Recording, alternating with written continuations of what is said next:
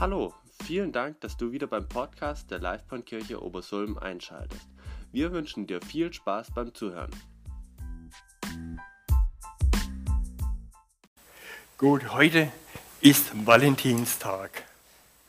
Oder es ist auch der Tag der Verliebten oder der Tag der Liebenden. Wer von euch kennt den Ursprung dieses Tages? Ah ja, meldet sich niemand. Also, dann erzähle ich euch das mal. Es ist der Valentinstag geht zurück auf den Bischof Valentin von Terni und dieser hat im dritten Jahrhundert in Italien in Umbrien gelebt. Man weiß von ihm ein kleines bisschen, man weiß von ihm, dass er die Gabe der Krankenheilung hatte und man weiß auch, dass er Blumen liebte.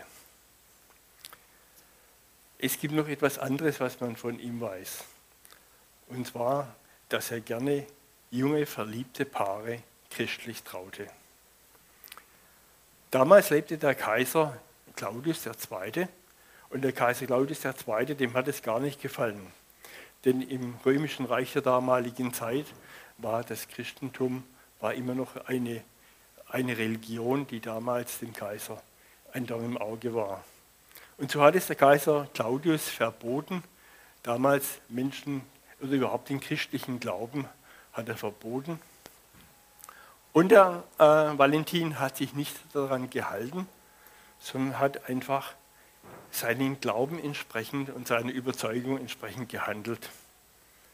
Ja, es ist auch heute immer wieder die Situation, die, ähnlich wie damals beim Valentin, der sich nicht an die Vorgaben der Obrigkeit gehalten hatte, so ist es auch heute manchmal schwierig, sich an die Obrigkeiten oder an die Vorgaben der Obrigkeit zu halten. Aber manchmal ist es auch heute so, dass man sehr obrigkeitshörig ist. Dem Valentin hat das sein Leben gekostet und er wurde damals enthauptet, genau am 14. Februar im Jahre 269. Reicht das aus, um jetzt eine Predigt darüber zu halten? Nein, ganz gewisslich nicht. Aber für mich war es ein Anlass, mal über die Liebe nachzudenken und um euch einfach mal mit euch auch dieses Thema zu teilen. Am Anfang einer Liebesbeziehung, und viele von euch sind verheiratet, manche ähm, haben Freundschaften und viele kennen das, da steht die Zeit des Verliebtseins. Könnt ihr euch noch erinnern an die Zeit des Verliebtseins? die Schmetterlinge im Bauch, das Kribbeln im Bauch, die Frage, wann sehe ich ihn wieder? Oder sie fragt vielleicht, kommt er auch wirklich zum vereinbarten äh, Termin, wo wir uns vereinbart haben? Oder er fragt sich, liebt sie mich auch genauso, wie ich ihn liebe? Wenn ich in die Bibel schaue, dann finde ich ein Epos über die Liebe zwischen zwei verliebten jungen Menschen, und zwar zwischen Salomo und seiner Sulamit. Und ich lese euch jetzt einfach mal ein paar Stellen vor. Äh, das ganze hohe Lied der Liebe hat einige Kapitel, aber ich nehme nur einige Ausschnitte davon. Und die restlichen Verse könnt ihr sicher selber mal reinschauen, mal lesen, was dem Salomo und seiner Sulamit einfach so eingefallen ist. Im Hohelied 1, Vers 16 sagt die Sulamit, siehe, du bist schön, mein Geliebter, und so herrlich. Ja, unser Lager ist grün. Wie ein Apfelbaum unter den Bäumen des Waldes, so ist mein Geliebter unter den Söhnen. In seinem Schatten saß ich so gern, und seine Frucht war meinem Gaumen süß. Er führt mich in den Weinkeller, und die Liebe ist sein Zeichen über mich. Er erquickt mich mit Traubenkuchen, labt mich mit Äpfeln, denn ich bin krank vor Liebe. Seine linke liegt unter meinem Haupte und seine rechte herzt mich. In Vers 8 fährt sie dann fort. Da ist die Stimme meines Freundes. Siehe, er kommt und hüpft über die Berge und springt über die Hügel. Mein Freund gleicht einer Gazelle oder einem jungen Hirsch siehe, er steht hinter unserer Wand und sieht durchs Fenster und blickt durchs Gitter. Mein Freund antwortet und spricht zu mir. Steh auf, meine Freundin, meine Schöne, und komm her. Er, der Salomo, sagt, schön bist du, meine Freundin, und vor allem kein Makel ist an dir. Du hast mir das Herz geraubt, meine Schwester, meine Braut. Mit einem einzigen deiner Blicke hast du mir das Herz geraubt. Mit einem einzigen Kettchen von deinem Halsschmuck. Wie schön ist deine Liebe, meine Schwester, meine Braut. Wie viel besser ist deine Liebe als Wein und der Duft deiner Salben als, alles, als alle Wohlgerüche. Das ist ein wunderschönes Bild für zwei Menschen in der ersten Liebe. Ich bin so richtig äh, überrascht, was denen damals alles so eingefallen ist und wie sie sich miteinander verglichen haben. Ich glaube, von uns würde niemand mehr einfallen, jemand mit einem jungen Hirsch zu vergleichen oder mit einer Gazelle oder mit irgendwelchen Blumen. Aber damals war das sicher anders. Und ich denke, äh, wenn man vielleicht auch die Gewohnheiten im Orient kennen würde, dann würde man auch diese Dinge vielleicht auch ein bisschen anders einordnen und verstehen können. Aber jeder von euch weiß, dass nach dem Verliebtsein auch der normale Alltag kommt. Die Liebe, die kommt dann auch in ruhigere Gewässer und die Liebe muss sich dann im Alltag bewähren. Und für die Bewährung im Alltag hat uns die Bibel auch gewisse Anleitungen gegeben. Und die können wir im Epheser lesen, in Epheser 5, Vers 27. Und Paulus, der schreibt da auch bestimmte Dinge darüber. Man weiß von Paulus nicht wirklich, ob er verheiratet war. Es gibt so gewisse Schriftstellen, da steht es drin, und an anderen Schriftstellen, da tut er sich wieder anders äußern. Aber er, ich glaube, er hatte eine ganz bestimmte Vorstellung über die Ehe, über die Beziehung zwischen Mann und Frau. Und in dieser Schriftstelle, da sagt er, ihr Männer liebt eure Frauen, gleich wie auch der Christus die Gemeinde geliebt hat und sich selbst für sie hingegeben hat, damit er sich selbst darstelle als eine Gemeinde, die herrlich sei, sodass sie weder Flecken noch Runzeln noch etwas Ähnliches habe, sondern dass sie heilig und tadellos sei. Und wenn wir jetzt nochmal zurückblicken in das Hohe Lied, wo sich die beiden verglichen haben mit, mit Früchten, mit Tieren, mit Pflanzen, so finden wir im Neuen Testament einen ganz anderen Vergleich. Denn Paulus vergleicht die Beziehung von Mann und Frau, vergleicht sie mit der Beziehung zwischen der Gemeinde und Jesus Christus. Jesus schmückt und reinigt und heiligt seine Braut. Und wenn er sie anzieht, dann ist sie absolut rein und heilig. Könnt ihr euch das vorstellen, dass uns Christus als Gemeinde so anzieht, als eine Braut, die rein ist, die heilig ist?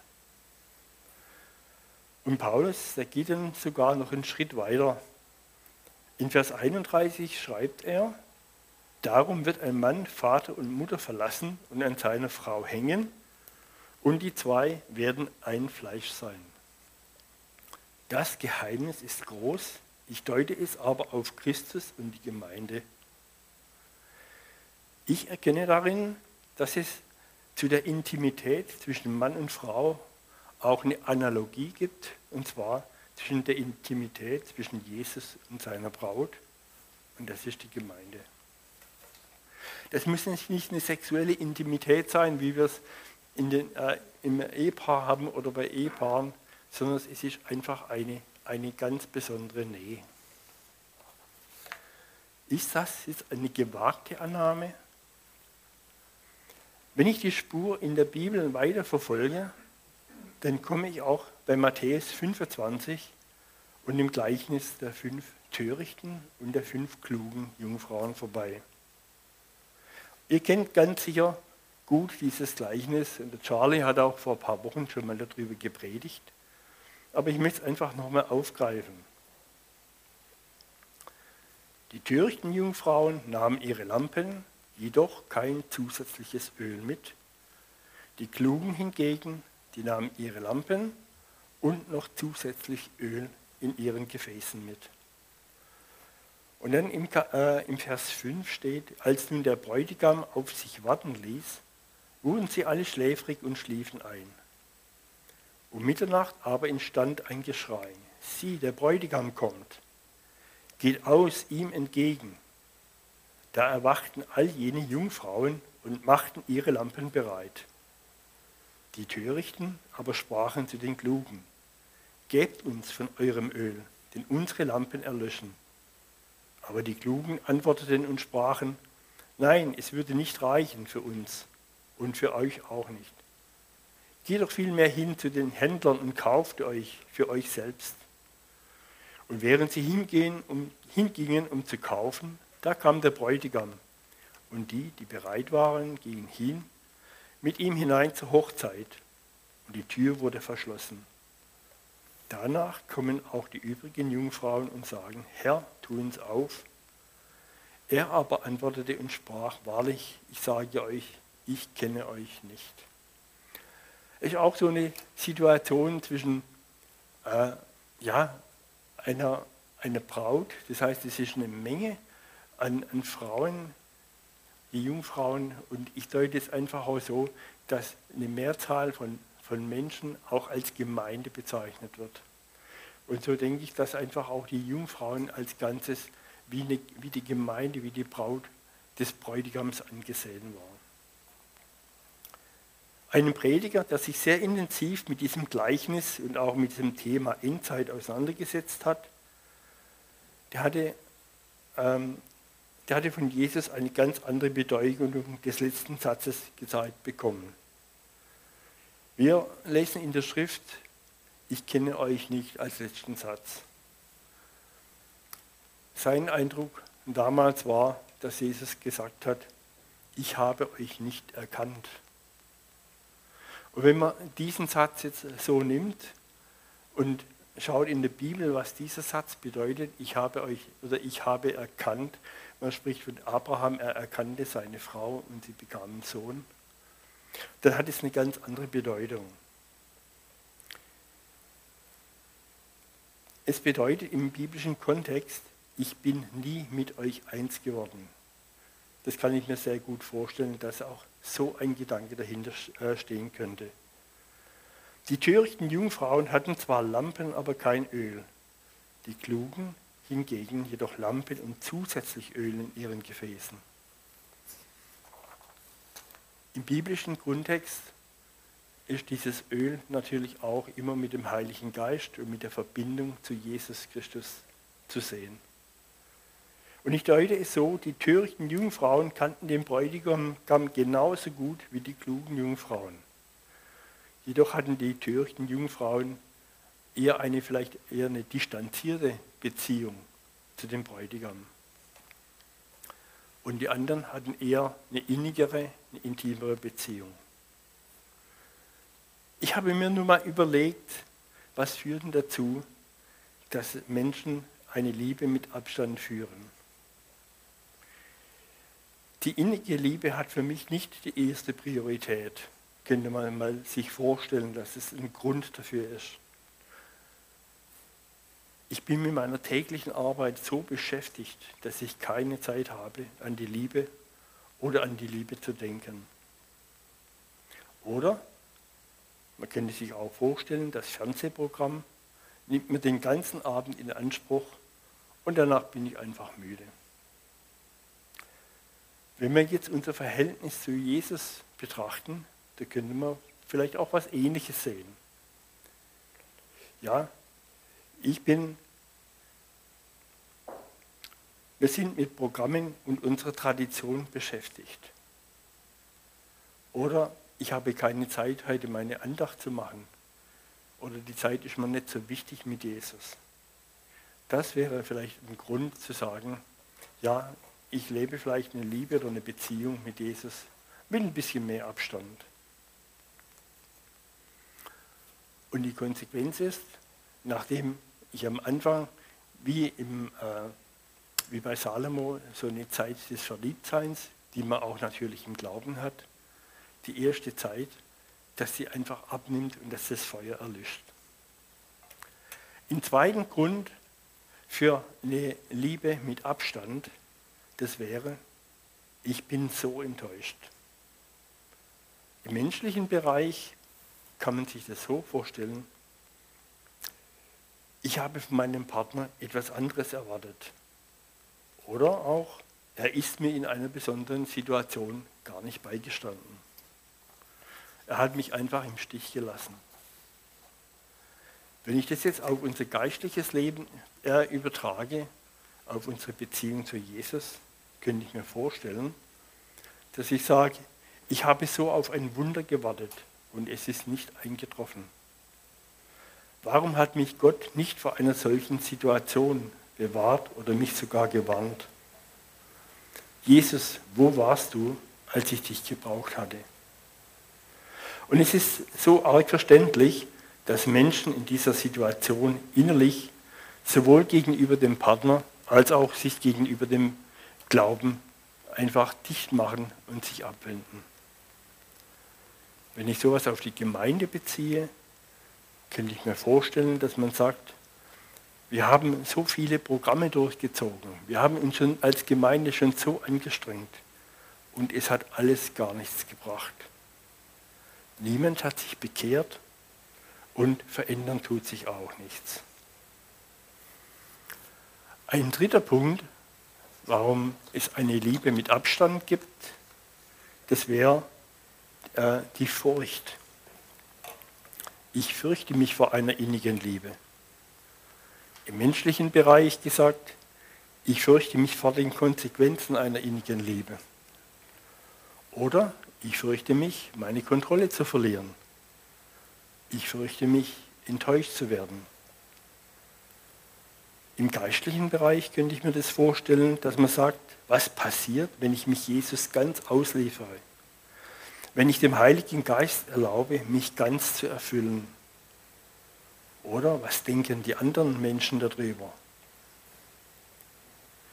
Und auf die Gemeinde bezogen wieder könnte ich mir vorstellen, wenn ich mich einer völligen Liebe zu Jesus ausliefere, was denken dann noch andere über mich oder über uns? Sind wir dann noch für andere Menschen, für Ungläubige attraktiv? Werden uns die Gemeindemitglieder davonlaufen? Was denken die anderen Kirchen über uns? Oder könnte auch sein, dass manche sagen würden, wir möchten nicht von anderen als fundamentalistisch eingestuft werden. Vielleicht fallen euch noch andere Punkte ein für eine distanzierte Liebe. Aber es geht ja nicht darum, um die distanzierte Liebe, sondern es geht darum, um die innige Liebe. Und so möchte ich nochmal auf das Gleichnis zurückkommen. Es ist nicht möglich, geschwind von einer Liebe mit Abstand zu einer innigen Liebe umzuschalten. Und so hat es einfach auch den törichten Jungfrauen die Zeit nicht gereicht, nochmal schnell wegzulaufen, nochmal einkaufen zu gehen. Die Zeit war zu kurz, der Bräutigam ist gekommen. Ja, und die klugen Jungfrauen, die einfach auch die Zeit genutzt hatten, rechtzeitig ihre Beziehung zu Jesus zu pflegen, mit ihm Gemeinschaft zu haben, sie sind eingegangen und sie durften am Hochzeitsmahl teilnehmen. Jesus möchte, dass wir ihm unsere Liebe mit ungeteiltem Herzen erwidern, ohne Vorbehalt und auch ohne Abstand. Seine Liebe ist noch so neu wie am Anfang, so wie bei Salomo und Sulamit. Er ist immer noch genauso begeistert von uns, ja, weil er uns geschaffen hat, weil er uns einfach rein und heilig sieht, so wie wir es im Epheser lesen. Und der Vater, der Sohn und der Heilige Geist liebt jeden von uns und unsere ganze Gemeinde ohne Vorbehalt. Und Jesus möchte, dass du beim Hochzeitsmahl dabei bist.